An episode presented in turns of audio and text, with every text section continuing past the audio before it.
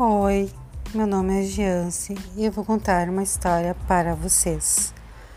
Durante uma viagem, recebi um fax de minha secretária. Ficou faltando um tijolo de vidro para a reforma da cozinha, tinha escrito ela. Envio o projeto original e o jeito que o pedreiro dará para compensar a falta.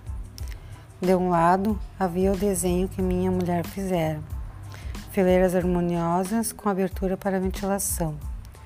Do outro lado, o projeto que resolvia a falta do tijolo. Um verdadeiro quebra-cabeça onde os quadrados de vidro se misturavam sem qualquer estética. Compra o tijolo que falta, escreveu minha mulher como resposta.